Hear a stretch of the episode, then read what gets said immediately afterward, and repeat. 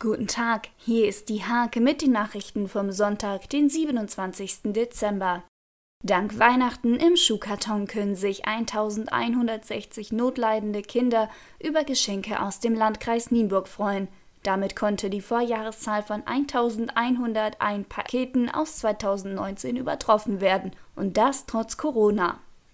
Im Sommer 2020 hat die Albert-Schweitzer-Schule in Nienburg eine Musikpartnerschaft mit dem DRK abgeschlossen. Nun sollten während der Weihnachtszeit Grüße per Video und Karten überreicht werden. 24 Hauseigentümern im Landkreis Nienburg wurde die Auszeichnung Grüne Hausnummer verliehen. Damit stehen ihre Häuser nun für vorbildliches Engagement und ein energieeffizientes Zuhause. Ein turbulentes Jahr geht im Jugendhaus House of Life Steierberg zu Ende.